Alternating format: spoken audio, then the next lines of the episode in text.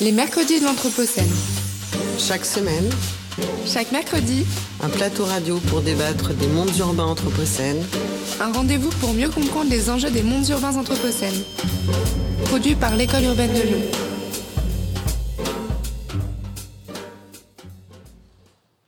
Bonjour à tous, et comme l'a dit euh, Florian Fompery, nous allons parler de mobilisation, de lutte, parfois pacifique, parfois violente, mais toutes euh, dédiées à un monde plus juste. En tout cas, ce sont l'objet des luttes. Et euh, donc, on pourra en citer quelques-uns le mouvement des droits civiques aux États-Unis, les mouvements indépendantistes en Inde, le mouvement pour le droit de vote avec les suffragettes, les mouvements actuels en faveur du climat et tant d'autres. Pour parler de ce sujet, j'ai le plaisir de recevoir euh, deux auteurs euh, avec deux très beaux livres. Donc Marilyn Desbioles, bonjour. Bonjour. Et Sylvain Pathieu, bonjour. Bonjour. Autour de deux livres en particulier, bien que vous en ayez commis beaucoup d'autres. hein. Euh, Charbons ardents pour euh, Marilyn Desbioles, donc paru au Seuil en 2021, et Panthères et pirates, des Afro-Américains entre lutte des classes et Black Power, à la découverte en 2022. Bonjour à tous les deux, je le redis. Ça me fait toujours plaisir. Euh, Est-ce que je m'adresse à vous deux, mais peut-être Marine Desbiens voulait commencer, et, ou Sylvain Pathieu bien sûr. Cette question de la lutte était euh, l'objet en fait à la source de votre livre. Est-ce que c'était ça? Est-ce que c'est un souvenir que vous vouliez convoquer? Est-ce est-ce que c'était une question d'écriture? Mais qu'est-ce qui a Qu'est-ce qui est à la source de, de l'idée de raconter cette histoire qui, je le rappelle, parle de la marche pour l'égalité contre le racisme de 83, de 1983, euh, qui a euh, emporté toute une série de personnes, dont des jeunes, de Marseille à Paris? C'était surtout l'idée de, parler d'un petit événement absolument euh, dérisoire au départ. hein. C'est une poignée de, de jeunes gens, de jeunes garçons, de jeunes filles. Ils étaient 17, je crois. Voilà, ils étaient Marseille. 17, c'est vraiment rien, euh, qui euh, sont sortis de, des Minguettes, notamment, en grande majorité, de Lyon, et qui sont partis de Marseille jusqu'à Paris, euh, pendant, et qui ont marché pendant 50 jours, donc, sur les routes de France. Tout petit événement de rien, qui en vérité euh, est méconnu, mais pas inconnu. Il est même euh, enregistré dans les livres d'histoire aujourd'hui, euh, dans, les, dans les livres de classe d'histoire. Et au fond, on en reparle toujours. Quoi. Ça Moi, je crois que enfin, un des, objets de la littérature, c'est de s'emparer de, de petites choses de rien qui, qui ont marqué nos, consciences, nos, cœurs. euh, euh, et c'est- un peu l'objet de la, littérature que de les remettre euh, peut-être à l'honneur ou, en tout cas de les, voir autrement avec nos yeux d'aujourd'hui, hein, avec, nos, luttes d'aujourd'hui, et de, voir aussi ce qui a été défiguré, mal compris, ce qui a été trahi aussi euh, dans, ces, dans, ces, dans ces luttes. Et donc c'était aussi un projet euh, de- d'entendre, le projet était d'entendre les marcheurs, puisqu'on les appelle comme ça. euh, oui. C'est amusant, oui. C'est amusant, oui. Les marcheurs qui, qui ont bien voulu me répondre. Je dois dire aussi qu'il y a pas mal de gens qui sont morts, tout simplement. Et puis ceux qui n'ont pas voulu me répondre. Bon. Donc j'ai mêlé leurs paroles à, euh, à mon écriture, puisque je suis très présente dans ce livre. Euh, je, mêle mes souvenirs de, de 83. Alors moi, j'ai pas participé à la marche, j'en ai entendu parler à l'époque, et je mêle ce que je sais et ce que je ne sais pas, ce que je n'ai pas compris à l'époque. Ça, c'est aussi, à mon avis, l'objet de la littérature, c'est de faire aussi avec nos incapacités, nos silences, euh, nos, mais aussi notre désir de mieux comprendre. Et donc d'être précis. Voilà, j'ai essayé d'être le plus.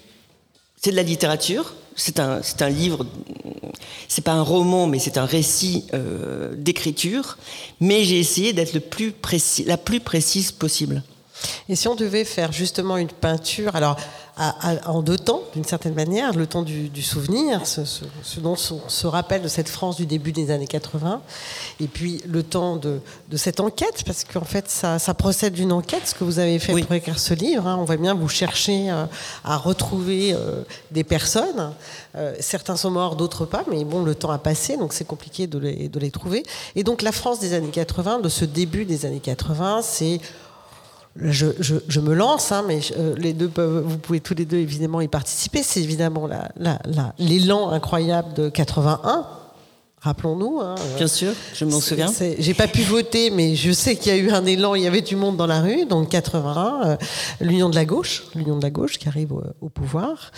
Euh, c'est aussi, on commence pas mal à parler de chômage au début des années 80. On va très vite parler de SIDA. Je, je, me rappelle de, cette période aussi. Et du Front National. Et du Front National, tout à fait. Donc à l'époque, avec plutôt le père que la fille. Oui. je ne sais pas s'il il avait encore le, le, son truc sur l'œil, mais il me semble qu'il était encore euh, comme ça. Euh, voilà, c'est ça mon souvenir du début des années 80. Et donc, quand on voit ces jeunes, 83, on est vraiment au tout début, ces jeunes qui habitent au Minguette, vous en avez parlé, donc un quartier de l'Est lyonnais.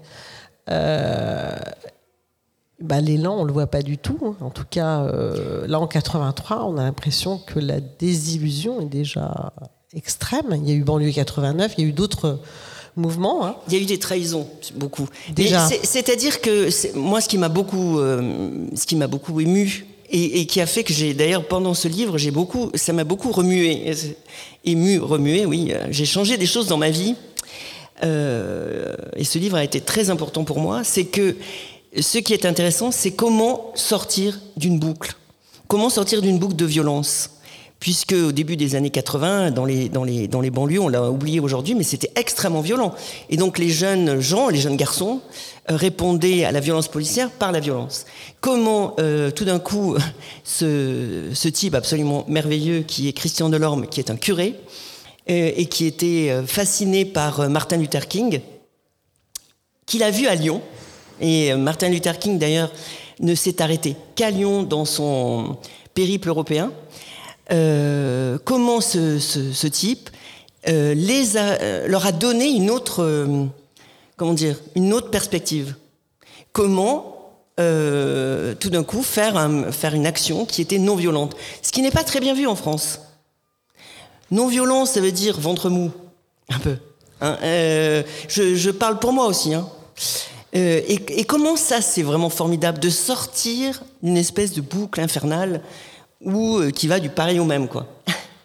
Et ça, c'est vraiment extraordinaire, je trouve. Déjà, de pouvoir sortir de, cette, de cet enfer de la boucle. Donc c'est ça. Euh, oui, c'est ça. Et ce que fait, une des choses que fait Gandhi, pas Gandhi justement, Delorme, que vous racontez, que vous racontez, je me mélange, que vous racontez dans votre livre, c'est justement qu'il leur montre ce film, ce biopic sur Gandhi. Exactement. Euh, qui les impressionne beaucoup. Et eh mais oui, et avec ce, avec en plus ce geste en, très dérisoire d'aller euh, prendre une poignée de sel euh, après une marche, donc euh, une poignée de sel dans la mer. là aussi, un geste complètement dérisoire, tout aussi dérisoire que va être leur marche, mais qui va changer beaucoup de choses. Qui transforme les choses. Alors, moi, je ne dis pas que cette marche a tout changé, loin s'en faut.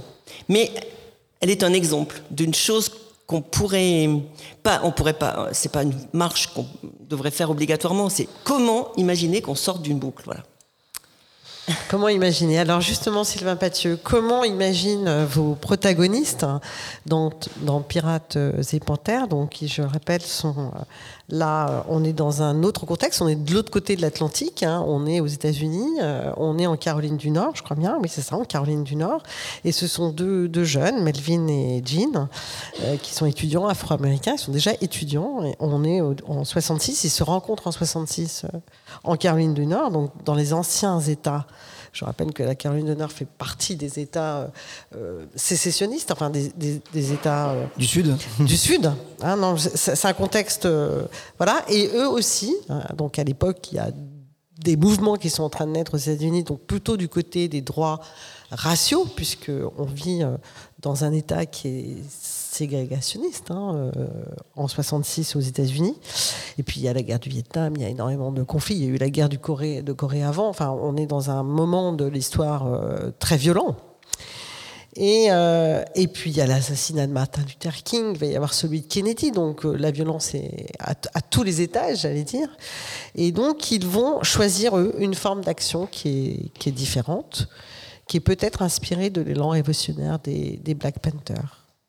Ben en fait, oui, Jean et Melvin McNear, c'est euh, un, couple. On commence avec eux aux États-Unis dans les années 60 et euh, on continue, euh, on arrive euh, aux, banlieues dans les années 80. Donc c'est intéressant comme parcours parce qu'on passe des États-Unis à la France. Et donc en effet, bon, c'est un couple qui font partie des premiers à avoir bénéficié des, avancées du mouvement des droits civiques. Ils vont à l'université, ils sont issus de, classes populaires, mais ils peuvent arriver à l'université. Ils ont un destin, on pourrait dire, tout tracé de, futurs membres de la classe moyenne afro-américaine.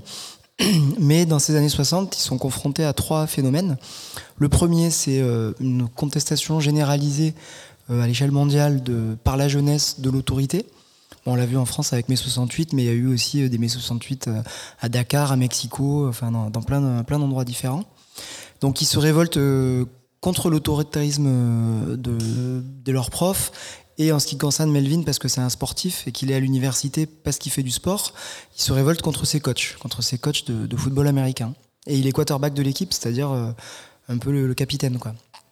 Et deuxième phénomène, c'est euh, l'essoufflement, euh, les limites du mouvement des droits civiques qui se retrouvent confrontés justement à une très forte violence de la part des Blancs avec des assassinats, ben, on a cité celui de, Martin Luther King, mais aussi des tabassages, des diverses violences, et puis l'impression de, qu'ils ont obtenu des droits, mais qu'ils euh, ne peuvent pas avancer plus que ça. Quoi. Et en effet, il y a d'autres mouvements qui émergent, comme les Black Panthers, qui prônent euh, une action euh, révolutionnaire. Et enfin, le dernier élément, c'est la guerre du Vietnam, donc c'est l'anti-impérialisme. Et Melvin, parce qu'il est rebelle dans son université, il, il, perd sa bourse de sportif, donc il est viré de l'université, et donc il est envoyé dans l'armée. Et là, euh, comme il fait partie euh, des contestataires, de ceux qui sont attirés par euh, le Black Power, la coupe afro et le, les mains gantées de noir, eh bien, il se retrouve sur la liste de ceux qui doivent partir au Vietnam. Donc, il déserte. Et à partir de ce moment-là, il se retrouve clandestin avec, avec sa femme et, leurs deux enfants. Il se retrouve clandestin aux États-Unis. Et le seul moyen qu'il trouve pour quitter le pays, la seule échappatoire qu'il trouve pour fuir le racisme, c'est de détourner un avion. Donc il détourne un avion avec euh, des complices vers l'Algérie, parce qu'à l'époque l'Algérie c'est un pays euh, d'espoir. C'est celui qui a vaincu le colonisateur français, donc euh, ils espèrent être, être bien accueillis là-bas. Et puis en fait ils rejoignent la section internationale du Black Panther Party, qui est dirigée par Eldridge Cleaver, qui est un personnage assez spécial on va dire, et qui est en, pleine déconfiture. Et donc en fait, ben, une fois en Algérie, ils trouvent pas leur place et ils passent clandestinement en France grâce au, réseau Curiel, donc c'était les, réseaux de porteurs de valises pendant la guerre d'Algérie. Et Curiel, c'était un, juif égyptien communiste qui était euh, réfugié en France. Et en France, ils vivent un peu clandestinement pendant quelques, quelques mois. Puis ils sont arrêtés par la, par la DST et ils se retrouvent en prison et avec un procès public, mais un comité de soutien qui est là pour, euh, pour eux, pour, les, pour euh, mettre en avant la dimension politique de leur action. Et quand ils sortent, donc ils sont punis à des peines, ils sont punis de peines qui sont plutôt légères par rapport à l'acte qu'ils avaient fait, même si c'est, ils font quand même quelques années de prison. Et donc ils sortent au début des années 80. Ils récupèrent leurs enfants, qui euh, avaient renvoyés aux États-Unis parce que la, clandestinité et la vie de famille, c'est, c'est pas compatible.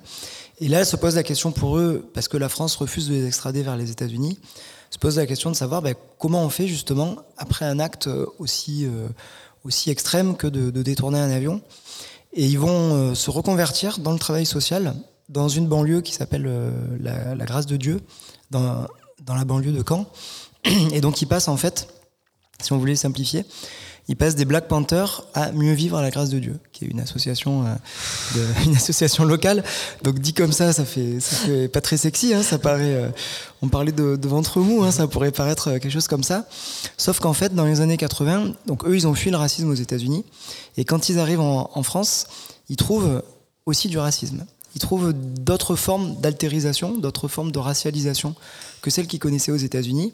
Et dans les années 80, justement, c'est le moment où en France, il y a tout ce qu'on a dit, le chômage, euh, la montée du FN, euh, les, problèmes sociaux, économiques et l'arrivée de la gauche au pouvoir et, la déception qu'elle suscite.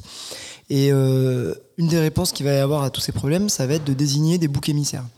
Et parmi ces boucs émissaires, bah, les, les, gens de banlieue, ça va devenir des boucs émissaires.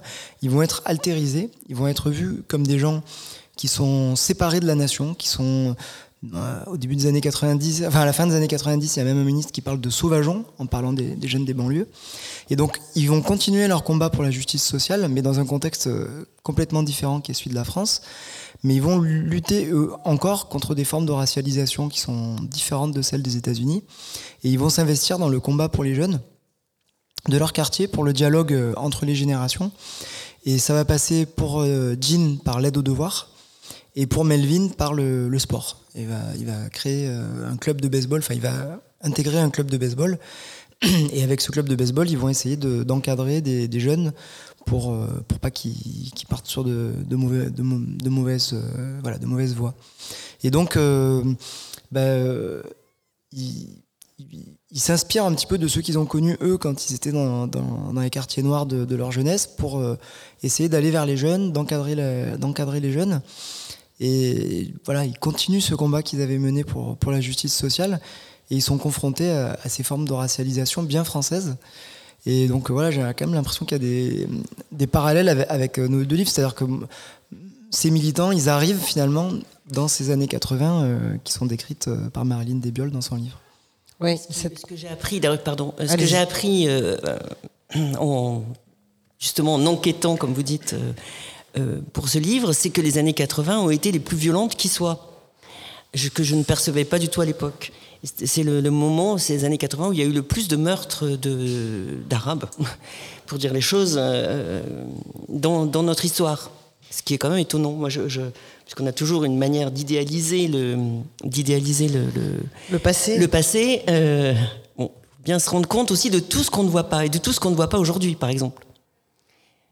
Oui, tout ce qu'on voit pas aujourd'hui, qu'on verra peut-être demain. Je voulais revenir sur un, sur quelque chose qui pourrait paraître comme un détail, mais qui, je, crois, ne l'est pas. Et je, voudrais savoir. Euh, donc, c'est un extrait, je veux dire, un extrait du livre de, Sylvain Bathieu, Panthères et Pirates. Et, je voudrais avoir votre réaction sur, euh, sur ce sujet, Marilyn Desbiol, pour le coup. Euh, dans cette conquête de la dignité, le parcours de Melville présente une particularité qui correspond à la stratégie afro-américaine d'élévation de la race l'importance donnée au sport.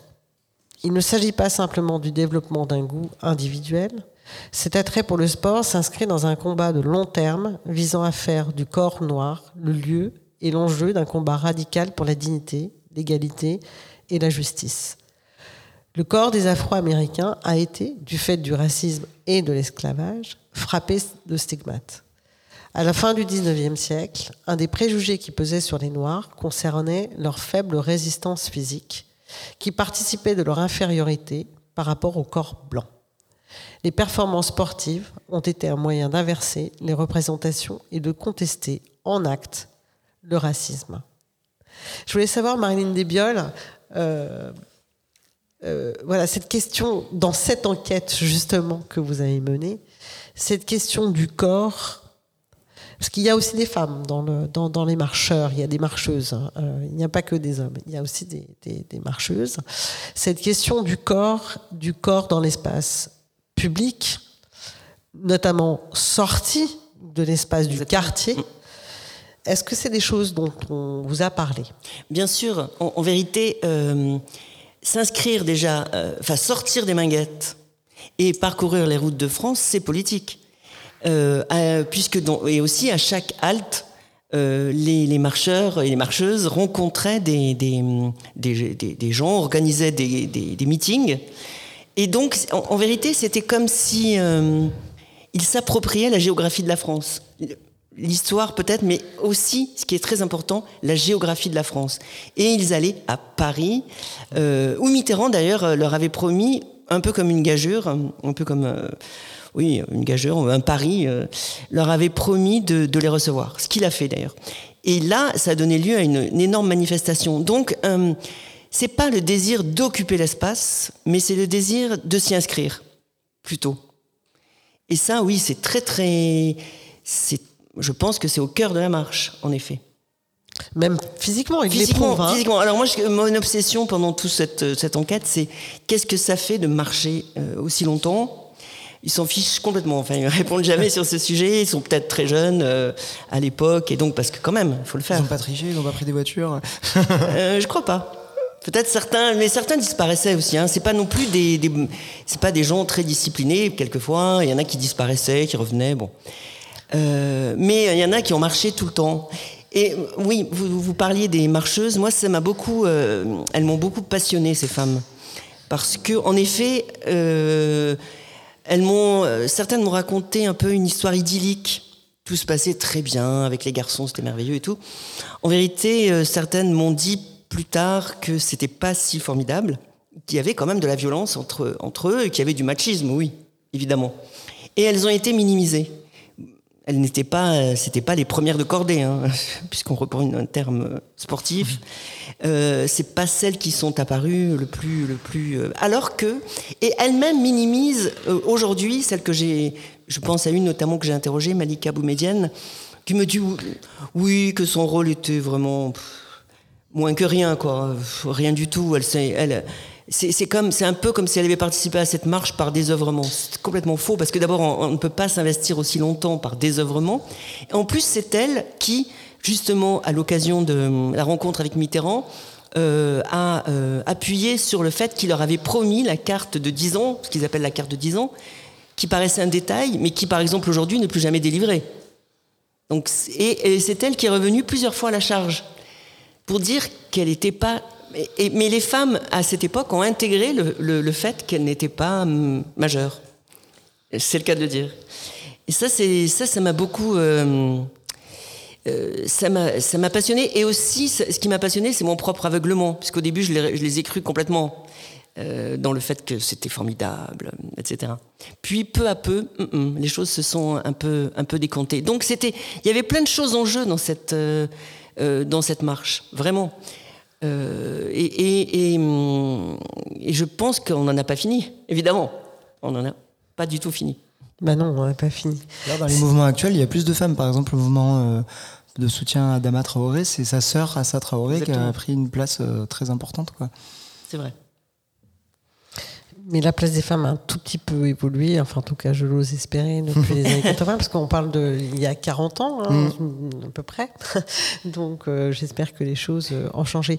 Et justement, euh, Sylvain Patu, dans ce rapport homme-femme, parce que là vous parlez d'un couple, hein, Oui. un homme et une femme, ils sont tout autant présents l'un que l'autre dans votre ouvrage. hein. Il, y y a une équité, mais est-ce que cette équité dans votre ouvrage était une équité réelle dans dans leurs actions, dans leur euh, prise de décision, dans, dans la manière dont ils étaient perçus aussi, euh, aussi bien aux États-Unis que à Caen.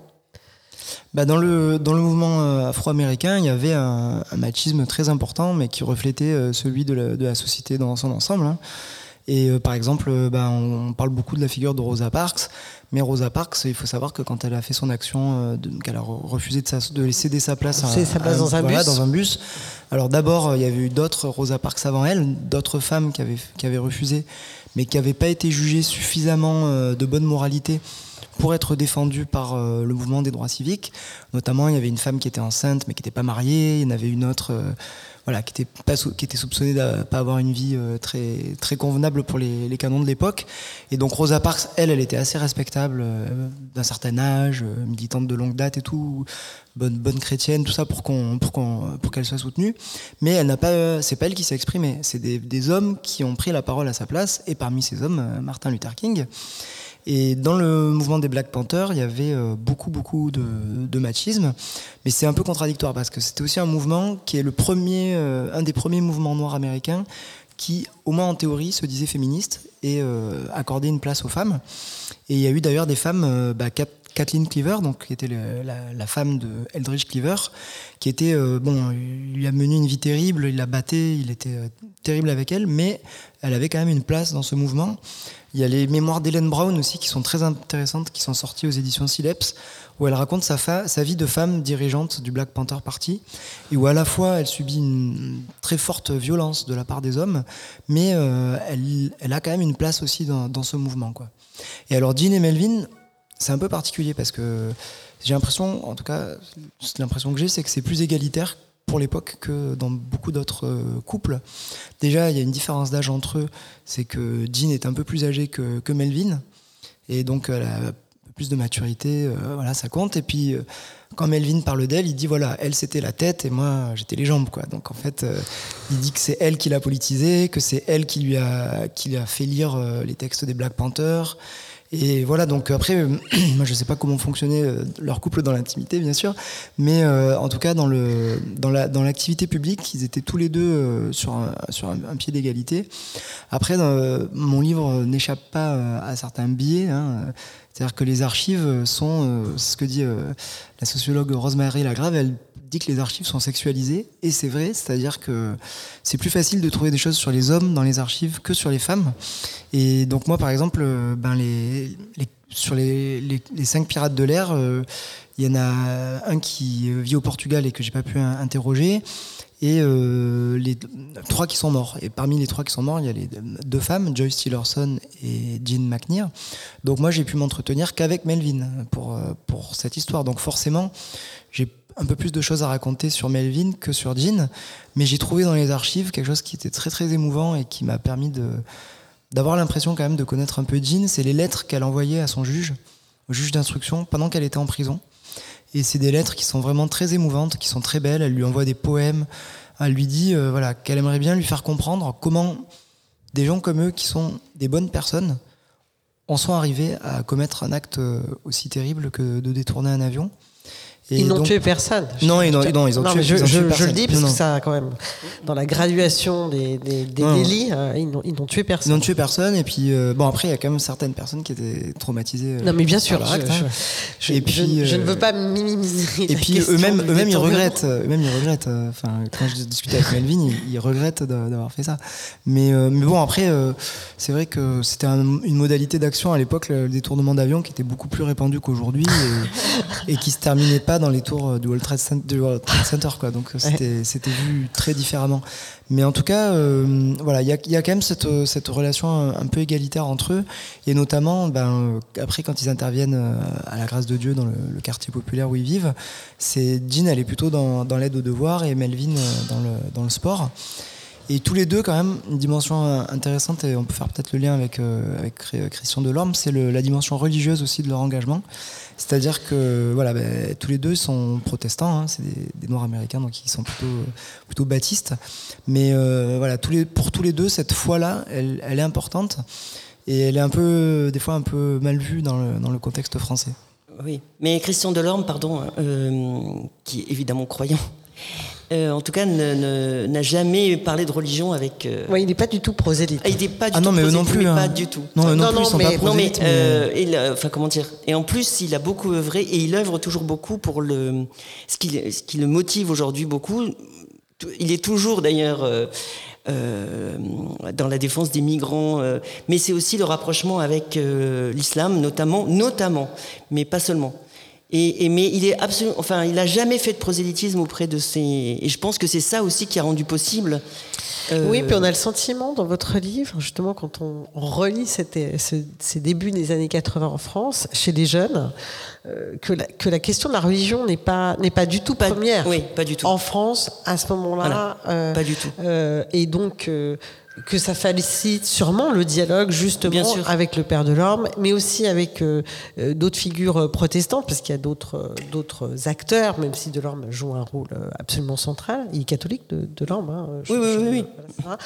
Mais on voit bien que c'est pas le sujet, en tout cas. Non, c'est pas du tout le sujet. En Et- France, à ce moment-là, c'est pas le sujet. Mais dans les années 90, ça le devient plus. Oui, Bah, oui. Tariq Ramadan, euh, immédiatement, Arrive. Arrive. arrive dans les années, à la fin des années 80, même pas d'ailleurs, euh, pour, euh, pour dire que ben, le mouvement, ce mouvement a échoué et qu'il y a d'autres voies. Mais pour, pour en revenir à ceux qui, parlent pour les autres, justement, Euh, les hommes parlent quelquefois pour les femmes, mais euh, dans ce mouvement, ce qui a été euh, terrible aussi, c'est combien ce, ce- ce mot de la marche des beurs a recouvert le- le- ce, ce petit mouvement qui est devenu plus grand, mais euh, qui s'appelait tout simplement au départ euh, la marche pour l'égalité et contre le racisme, qui est très sérieux, et qui est devenu une espèce de slogan publicitaire, d'ailleurs c'est Ségala qui l'a inventé, hein, la marche des beurs, alors que les beurs n'étaient euh, pas connus du tout de mes marcheurs, puisque c'est un mot de, de la banlieue parisienne, Parisienne, oui. et qui n'existait même pas encore.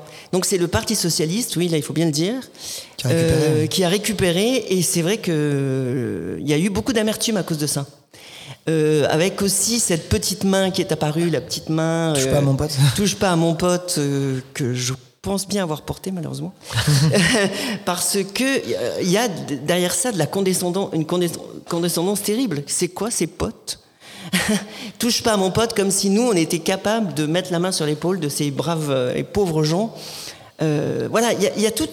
Et, c'est vrai que j'ai des amis qui m'ont dit ah mais c'était quand même, euh, enfin qui, qui étaient dépités au fond d'avoir.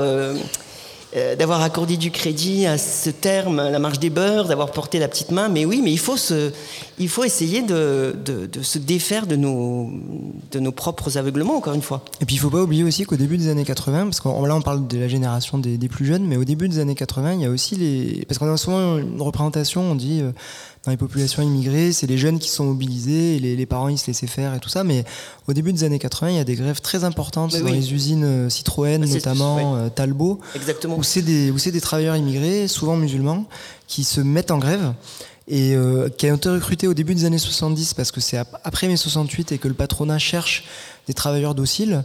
Donc ils vont recruter des Marocains par exemple dans la campagne euh, ou des Turcs, des, des personnes dont ils se disent ils vont pas être éduqués, ils vont pas être politisés et, et ils les font adhérer euh, à des syndicats maison et ils se disent on- eux on va les faire trimer, ils vont pas nous embêter comme les comme les ouvriers français.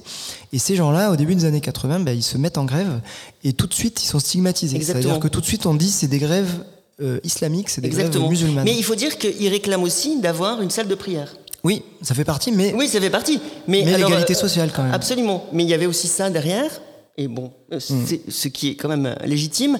Mais euh, les- les- c'est vrai que certains ministres socialistes ont dit des trucs absolument terribles. Mm, bah, c'est Mauroy hein, qui disait Oui. les grèves chiites. enfin, Oui. Je crois que c'est Mauroy. Oui, euh, je- j'oublie un peu. Mais enfin, c'est- vrai que moi, par exemple, là, je suis passé complètement à côté ces grèves. J'en ai entendu parler, mais je savais pas à quel point elles étaient, euh, elles ont été, affre- euh, comment dire, atroces, quoi. Parce que euh, quand ces grèves parfois se sont terminées, les grévistes sont sortis sur des, sous des huées racistes où on disait les Noirs à la mer, les Arabes, enfin des trucs, mais monstrueux. Monstrueux. Monstrueux. Mais, mais on a bien le sentiment, dans- en tout cas dans, dans votre livre, Char- Ardents, Marilyn Desbioles, que d'abord, ils ne se revendiquent pas comme musulmans. Non. Je parle des marcheurs. hein. Oui, oui. Euh, c'est pas du tout leur euh, entrée sur, euh, sur le- la lutte qu'ils mènent. Mais est-ce qu'ils font le pont entre euh, des luttes contre le racisme et les luttes sociales, parce qu'on voit bien que ça, converge euh, terriblement déjà au début des années 80 entre euh, des pères euh, et des mères d'ailleurs qui, avaient tous été au travail, on va dire, mais avec le chômage qui monte, qui les touche plus particulièrement. Donc est-ce qu'ils sont, en tout cas, ils conscientisent cette question de la convergence entre lutte raciale et lutte sociale? Ce que vont faire vos personnages, vos, vos deux protagonistes à Caen, afro-américains, euh, arrivés en France, ils, sont dans cette, euh, convergence. Ils, comprennent bien ces choses-là. Non, les miens apprennent. Vraiment. Euh, ils sont, euh, la plupart sont fils et filles de harkis. hein. Donc ils, sont, ils savent ce que c'est. La guerre d'Algérie est très très présente hein, dans, ce, dans cette marche. Elle est d'ailleurs, on est en 80, hein, c'est pas c'est pas si vieux. Ils se, ils se heurtent aussi à des flics qui sont souvent des pieds noirs qui cassent du, de l'arabe. Euh, donc il y y a tout ça, il y a tout ça hein, quand même dans le dans le dans leur euh, dans leur prise de conscience. Mais euh, par exemple, il y, a un- il y a un marcheur que, que- avec lequel j'ai vraiment beaucoup parlé qui s'appelle Jamel Attala, euh, qui euh, ensuite a fait des études. Euh, dans la fameuse euh, fac de Vincennes où on n'avait pas besoin d'avoir le bac aussi pour pour faire des études, il a fait des études euh, politiques, etc. Mais il me disait que quand il a commencé la marche, il savait même pas ce que ça voulait dire le mot association. faut bien se rendre compte de ça. En vérité, grâce à cette marche, grâce aussi à Christian Delorme, ils ont, ils ont lu, ils ont appris, ils ont parlé, et ils ont appris ce que c'était qu'une lutte politique. Oui, ça a fait partie de la marche. Je pense que peu à peu, et aussi parce qu'ils ont pris la parole, ils ont pris la parole devant des gens, euh, donc ils ont dû, euh, comment dire, mettre en, parole, oui, leur, leur, leur lutte. Mais au début, non, ils savaient rien, rien du tout. Et ça, c'est formidable aussi. Comment la marche les a amenés à prendre conscience de ce que c'était qu'une lutte politique. Oui, parce qu'il faut rappeler que la marche, c'est du temps. C'est avec les pieds, mais c'est surtout un espace-temps où ils ont pu parler, échanger, faire des rencontres. On voit bien, euh, ils prennent des chemins de traverse, parfois ils s'arrêtent un temps, parce que ça doit être quand même assez fatigant cette affaire. Et, euh, et ils parlent beaucoup, chose qu'ils n'ont pas tant l'habitude de faire, en tout cas en dehors de leur zone entre guillemets de confort, qui est celle de leur euh, périmètre euh, connu. Donc ça, on voit bien cette chose incroyable, cette parenthèse en fait, même si elle va aboutir à beaucoup de déceptions, on le voit bien. Malgré tout, elle a ouvert en eux, je pense, beaucoup de choses. Oui, j'ai rencontré d'ailleurs des, jeunes, des jeunes filles de la banlieue aujourd'hui qui se réfèrent à ce mouvement hein. Euh, qui, qui, ont, qui, l'ont vraiment en tête. Ça, j'étais, euh, ça m'a, euh, heureusement surprise. Pour qui c'est un, ça reste un modèle. je ne dis pas qu'on referait une marche comme ça avec un curé, un pasteur, deux curés même.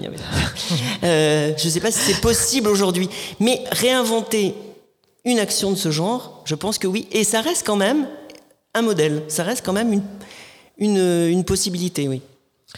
Et chez vous, Sylvain Pathieu, vos deux lutteurs, si je puis me permettre, euh, eux, au contraire, ils sont très informés, très politisés. Enfin, c'est très différent comme, euh, comme, euh, comme principe. Et donc, qu'est-ce qu'ils découvrent en France? Donc, eux, noirs, afro-américains, arrivant dans une France qui n'a pas tout à fait digéré quand même son histoire coloniale. Non. Euh, pas du tout, et d'ailleurs c'est au cœur de vos deux ouvrages. Je, rappelle que vos marcheurs, ils ont en gros euh, vingtaine d'années, c'est-à-dire qu'ils ont une vingtaine d'années après l'indépendance de l'Algérie, parce que c'est beaucoup des gens euh, d'origine algérienne, puisque beaucoup d'entre eux sont nés en France, donc ils n'ont pas connu la guerre. Mais bon, ils arrivent dans une France qui, est meurtrie par cette affaire, euh, par cette euh, guerre. C'est-à-dire aussi bien du côté euh, des, blancs métropolitains ou ex-métropolitains que du côté des, Africains, puisque la, décolonisation va aussi enfin, concerner des pays d'Afrique noire, pas simplement le Maghreb et l'Algérie en particulier.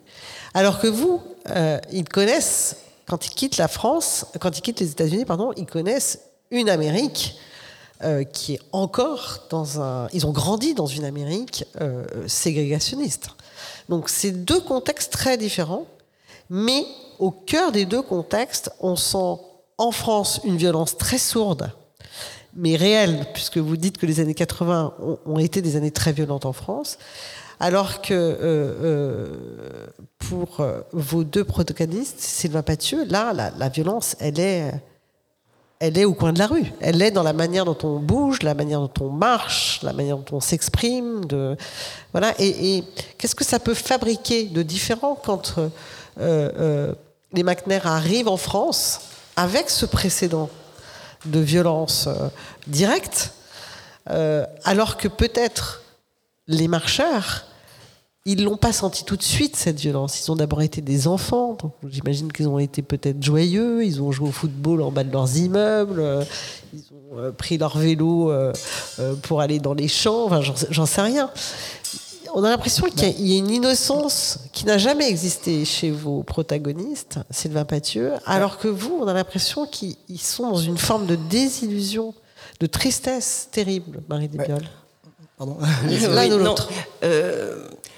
Oui, enfin en tout cas, euh, par exemple, Jamel Attala me dit que eux, quand ils sont arrivés, il faut savoir que les harkis ont été mis dans des, dans des, dans des euh, endroits mais complètement euh, indignes, des, baraquements, etc., dans des camps. Et donc, quand ils arrivent aux Minguettes, c'est le bonheur. des appartements oui, c'est ce que qui je leur pense. paraissaient incroyablement luxueux. En plus, ensuite, ces bâtiments ont été très très vite d'ailleurs détruits. Euh, mais euh, au début, il y a ça. Mais malgré tout, euh, Jamel Attalin voit son père qui est cantonnier, hein, il y a quand même des, des blessures comme ça, qui fait un travail très dur. Il sait aussi des choses qui se sont passées pour eux. il n'est pas, il n'est pas innocent, non, quand même pas, pas du tout. Et, et puis il y a beaucoup de violence avec les avec les, avec les flics et souvent ils vont casser, du, ils vont casser des Français. Hein. C'est un peu ça leur jeu. Hein. Donc il y, a, y, a, énormément de violence. Il va y avoir d'ailleurs ces espèces de rodéos en, de, de, de, en voiture là. Euh, euh, qui vont qui vont faire euh, comment dire beaucoup parler dans les banlieues. Le, il faut dire une chose, une chose, c'est que le père de l'Orme, euh, parce qu'il aime bien qu'on l'appelle comme ça, euh, fait une grève de la faim pour ce qu'on appelle aujourd'hui, contre plutôt ce qu'on appelle aujourd'hui la double peine. Euh, c'est juste avant l'élection de Mitterrand. Et il y a la double peine aussi, hein. parce que certains ne sont pas nés en France. Et, même s'ils sont nés en France, d'ailleurs, c'est pas tout à fait gagné pour eux. S'ils font euh, trop les imbéciles, ils, se, ils sont euh, en prison ici et de l'autre côté. Donc, et euh, juste à l'élection de Mitterrand, la double peine va être abolie pendant un, temps. euh, donc il y, a tout ça. Non, non. Et puis il y a beaucoup de y a beaucoup de, meurtres. Par exemple, une des, filles, euh, des blanches entre guillemets, qui va faire partie de la marche, elle, elle, elle s'est engagée parce qu'il y a eu un enfant qui a été tué, euh, un enfant arabe qui a été tué parce qu'il jetait des pétards parce que c'était une fête. Euh, bon. Il y, a, des choses comme ça. Pendant la marche, il va y avoir le fameux, cette fameuse ce fameux meurtre absolument abominable de Habib Grimzi, qui va être euh, jeté du train euh, du Bordeaux 26 ah oui. par des militaires euh, par des par des pas des militaires des, des légionnaires des légionnaires merci qui va être jeté du train donc c'est pendant la marche et là ça ça ça, les, ça, ça faillit euh, tout fiche en l'air, mais au contraire, ils se sont dit que c'était encore une raison supplémentaire pour continuer. C'était en novembre 83, en plein milieu de la marche. Donc, pour dire qu'il y avait des, des, des, des, actions extrêmement violentes, des meurtres, vraiment. Donc, je, je sais pas, en même, je sais pas si vraiment, en, même temps, ils vivaient entre eux, plus ou moins, euh, dans les minguettes, donc ils n'ont pas forcément un souvenir absolument abominable de ce moment, hein, c'est vrai. Euh, mais il y avait quand même de la violence, oui. Et puis, euh, certains ne, ne, sont jamais venus à Lyon, hein, tout simplement. Le centre-ville leur était interdit. Enfin, ils se l'interdisaient à eux-mêmes, plus exactement. Oui, Sylvain Pathieu, vous voulez Alors, dire bah, Jean et Melvin, euh, ils étaient euh, quand même, ils avaient, eux, ils reconnaissent eux-mêmes. Enfin, Melvin reconnaît qu'ils avaient des côtés en fait assez naïfs quand ils ont quitté les États-Unis. Parce que, et euh, il dit euh, voilà que l'université ça a été euh, le, la prison a été un peu son université en fait c'est en prison qu'ils ont eu plus de temps pour lire pour réfléchir et pour vraiment savoir qui ils étaient aussi et quand ils partent des États-Unis ils sont dans un mélange un peu de black power de panafricanisme de, de philosophie un peu hippie un peu new age il y a, un mélange de tout ça par exemple, pendant, le, détournement d'avion, il y a Jean qui discute avec une des hôtesses de l'air et elle parle d'accouchement sans douleur. Et euh, elle lui parle de, de méthodes éducatives pour les enfants, parce qu'elle elle lui apprend que qu'elle qu va se marier. Elle lui dit c'est très important le mariage, mais après, si vous avez des enfants, nous, ce qu'on fait à nos enfants, c'est qu'on leur raconte des histoires, on, leur, on, discute avec eux tous les soirs, on leur raconte des histoires, c'est important.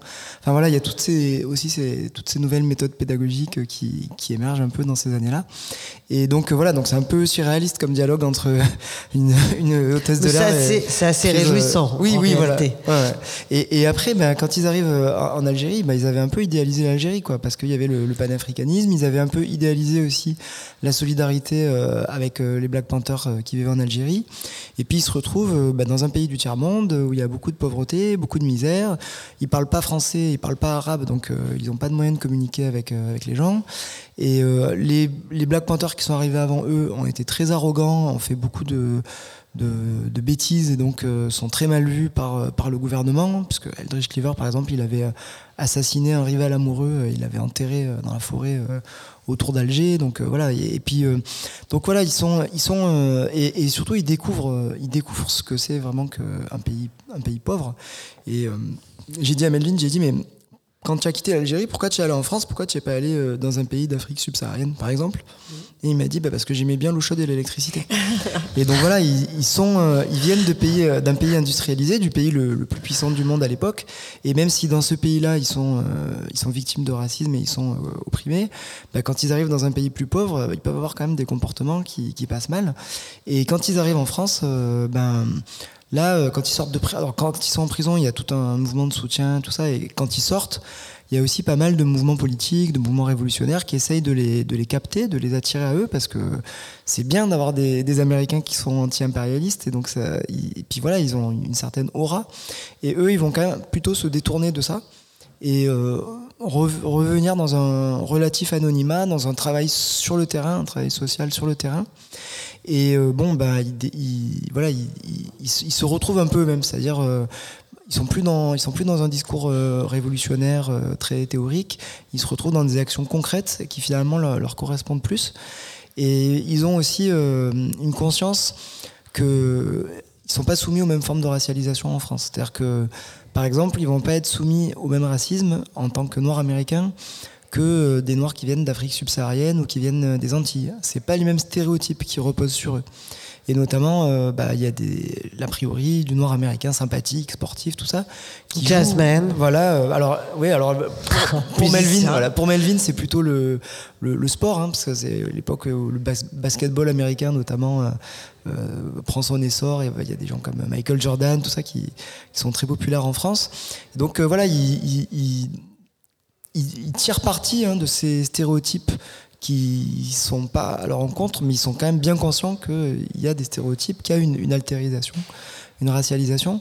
Et ce que je trouve intéressant aussi, c'est que finalement, à part cette fameuse marche des beurs, euh, et qui a en plus été dénaturée dans, dans, son nom, il y a très peu de mémoire de ces luttes euh, d'immigrés ou de ces luttes euh, de, minorités en France. Euh, et euh, il y a eu des mouvements, par exemple, dans les années 20, dans les années 30, il y a eu la, Ligue de défense de la race nègre, il y a eu euh, donc, des, dockers et des, des, marins à Marseille, à Bordeaux qui s'organisaient, mais dont on n'a pas gardé la mémoire. Il y a eu des mouvements aussi dans les années 70. Et finalement, les seuls mouvements qui apparaissent comme des mouvements noirs puissants à l'échelle mondiale, c'est les mouvements américains et enfin nord-américain, enfin états-uniens, je devrais dire. Et même si c'est euh, des mouvements euh, dans un pays euh, où le, racisme sévissait et la ségrégation raciale sévissait de façon très forte, c'est quand même ces endroits-là où, grâce au Black Power, grâce au mouvement des droits civiques, grâce au, Black Panther, grâce à Rosa Parks, Angela Davis, Malcolm X, Martin Luther King, apparaît la dignité d'être noir, le fait d'un combat pour l'émancipation qui, qui porte à l'échelle mondiale. Et c'est pour ça qu'aujourd'hui encore, beaucoup de mouvements qui, se battent contre les discriminations en France se réfèrent aux, États-Unis. Parce que finalement, c'est les, les, seuls mouvements qui, qui ont une continuité et qui, euh, qui, ont une mémoire et qui donnent une impression de puissance et de victoire jusqu'à aboutir à l'élection d'Obama, même si on sait bien que sa politique, euh, il y a beaucoup de limites et qu'il n'a il a pas fait grand-chose en pratique pour, euh, pour les Noirs américains, mais au niveau du symbole, c'est important. Et on peut comprendre comme ça que, par exemple, le, le, mouvement contre les violences policières, il a, il, a, il a connu un regain en France après la mort de George Floyd. Pourtant, ça a eu lieu aux États-Unis, mais voilà, il y a des connexions qui se font comme ça. Et c'est pas simplement euh, les Français qui voudraient imiter euh, les États-Unis ou qui, mais c'est que les ressources disponibles pour mener des combats, eh ben, elles vont être piochées aux États-Unis parce que c'est là où c'est des mouvements qui paraissent victorieux, qui paraissent forts. Et c'est pas du tout euh, qu'on voudrait plaquer une réalité américaine sur la France, parce que cette réalité française d'une histoire des discriminations et d'une histoire de la race vue non pas d'un point de vue biologique bien sûr, mais d'un point de vue euh, social et culturel, elle existe aussi en France, quoi, autant qu'aux États-Unis, selon des modalités différentes. Marilyn Nebiol, peut-être? Oui, mais je crois aussi que nous, euh, nous n'avons pas encore euh, digéré notre histoire coloniale et singulièrement notre histoire algérienne. On a bien vu là, il y a eu des, des comment dire, des commémorations, etc. Mais c'était quand même un minima. Je pense que ça nous reste toujours en travers. Et que tant que, tant que ça nous restera en travers, précisément, euh, il ne pourra pas y avoir de vraie, euh, euh, de vraie reconnaissance de, de, de, ces mouvements. ça n'est toujours pas passé. Vraiment pas. Je l'ai bien vu donc avec, euh, avec aussi ce que m'ont dit mes, mes, mes, marcheurs, hein, qui euh, certains ont essayé de revenir, de retourner en Algérie. C'est d'une, c'est d'une, c'est douloureux. ça ne peut pas, ça ne peut pas, ça ne peut pas se passer euh, dans la joie et la et la sérénité. et, en, en, même temps, en France, eh ben là non plus, c'est pas, euh, c'est pas digéré. Ils sont pas, euh, ils se sentent pas véritablement. Euh, Mais justement, c'est peut-être parce qu'il n'y a pas finalement de retour possible puisqu'il n'y a pas eu d'aller. Parce que quand mais parce que quand on parle de, cette génération, je parle même des, marcheurs qui sont nés donc on va, on va dire dans les années 60, je, pense hein, grosso modo puisqu'ils sont quand même très jeunes. Très jeunes, oui. En, 83. certains sont nés. Euh, oui, certains sont nés en Algérie. Peut-être, mais n'en ont pas nécessairement le, le souvenir. Et puis euh, la plupart de tous sont, sont nés en France. Et donc, euh, c'est peut-être là que, que c'est compliqué. Et, donc, qu'est-ce qu'ils pensent de l'Algérie? Je veux dire, c'est qu'est-ce que, là aussi, est-ce que je parle quand ils avaient une vingtaine d'années. Hein, euh, est-ce que c'est, c'est, une idéalisation en fait euh, ou au contraire une très grande conscience que, que ce pays ne va pas bien, que, ça oui. que, ni, ni, ni, du point de vue des richesses bien sûr, mais y compris du point de vue politique, on n'est pas, pas encore dans les années, euh, euh, les années noires qui, qui, arrivent juste derrière hein, euh, cette marche. Euh, mais on pressent qu'il y, y, y, y, a comment dire, un terreau extrêmement violent qui est là. Oui, moi, il me parle, on me parle aujourd'hui et maintenant. Hein, donc, mais les, les, femmes, notamment, sont extrêmement négatives hein, sur la manière dont, les femmes, précisément, sont toujours perçues en Algérie. Donc, il n'y en a pas, une seule m'a dit des choses idyllique sur l'Algérie. Et quand, euh, par exemple, Djamel Attala, qui est le plus conscient politiquement, hein, il a essayé de, s'engager euh, auprès de mouvements plus, plus euh, comment dire, plus intéressant en Algérie. Bon, il a essayé de s'engager, mais ça, il a toujours beaucoup d'espoir. En même temps, il, est, il me fait part d'une désillusion. C'est très, c'est très étonnant, d'une désillusion totale et en même temps un espoir formidable. Mais euh, bon, ça, ne, ça, ne, ça ne vient pas, quoi. C'est le moins qu'on puisse dire. Ça ne vient pas. C'est bloqué. Alors, je vais, pour terminer, je vais, je vais, parler de ce qui vient justement, ce qui fait qu'à un moment donné, dans une vie, euh, la vôtre, les vôtres respectivement, ou dans celle de, de vos personnages qui habitent euh, ces ouvrages, ce qui peut à un moment donné vous emmener quelque part, vous faire bifurquer. Donc ça peut être un livre, ça peut être un film, ça peut être une personne, une rencontre. Et donc je, vais vous lire Marine Desbioles dans Charbons Ardents à propos de, euh, euh, du Père de l'arbre. J'ai oublié les arbres du square et un peu l'église, hormis les pierres blondes du mur côté jardin. J'ai oublié les arbres, l'arbre est Christian Delorme. Par son nom, mais pas seulement. L'arbre est Christian Delorme par sa haute stature et ses épaules légèrement voûtées qui évoquent la ramure. Les yeux bleus et rieurs sont les oiseaux de l'arbre et la parole libre, généreuse, le souffle qui fait ondoyer ses branches. Voilà ce que je suis venu reconnaître. Je suis venu reconnaître que si Christian Delorme inspira une confiance immédiate, si nous nous sentons protégés en sa présence, c'est qu'il est un arbre. Ce ne sont pas ses racines qui nous protègent, encore moins sa permanence, son immobilité, mais bien plutôt l'étendue de son fait, le bouger de ses feuilles. Je, me plais à lire ces, quelques phrases, je trouve ça, euh, encore une fois, une écriture euh, absolument magnifique. Et donc, je voulais vous faire euh, réagir tous les deux sur ce qui peut nous faire, à un moment donné, conscientiser des choses, prendre des virages, par des luttes sous des formes violentes ou non violentes, mais qui fait que à un moment donné, on bouscule. Donc, qu'est-ce qui bouscule les jeunes de la marche pour l'égalité, ou en tout cas certains d'entre eux qui vous auront plus touché Qu'est-ce qui bouscule euh, euh, les personnages de Panthères et Pirates? Bah, Panthères et Pirates, bah, c'est clairement le, contexte, euh, contexte aux États-Unis de racisme et puis le, contexte international avec la, la guerre du Vietnam. Et voilà, c'est une période aussi où il y a des mouvements sociaux très intenses. J'imagine qu'aujourd'hui, euh, enfin les, futurs militants de demain, c'est euh, bah, tout le mouvement qu'il y a eu contre la réforme des retraites, par exemple, euh, ça va sans doute créer des, ouais, ça va créer de l'engagement. Moi, je me rappelle, j'ai commencé à, m'engager quand j'étais quand j'étais au lycée en terminale parce qu'il y a eu la montée du Front National et parce qu'il y avait le, mouvement de novembre-décembre 95. Voilà, donc quand on commence à entrer dans des mouvements collectifs, ça crée quand même une force, ça crée quelque chose qui fait que, que même si ça peut échouer, ben, il y a quand même des choses qui perdurent. en tout cas, j'espère. Marine bien. Et moi, justement, c'est d'avoir rencontré quelqu'un comme euh, Christian Delorme qui porte euh, donc la non-violence, peut-être aussi une forme de compromis, mais avec une ardeur incroyable. Et donc, ces mouvements euh, que l'on croit être entre les deux, etc., sont passionnés, passionnants et ardents, précisément. Donc, c'est ça qui, m'a bousculé et qui ne cesse d'ailleurs de me, de, me, de me bousculer encore et de me faire réfléchir. Eh ben, c'est magnifique. Je vous remercie tous les deux. Je ne peux que conseiller à nos éditeurs de lire vos livres. Charbons ardents, euh, très beau titre d'ailleurs, de, de Marilyn Desbioles, euh, édité au Seuil, euh, donc en 21.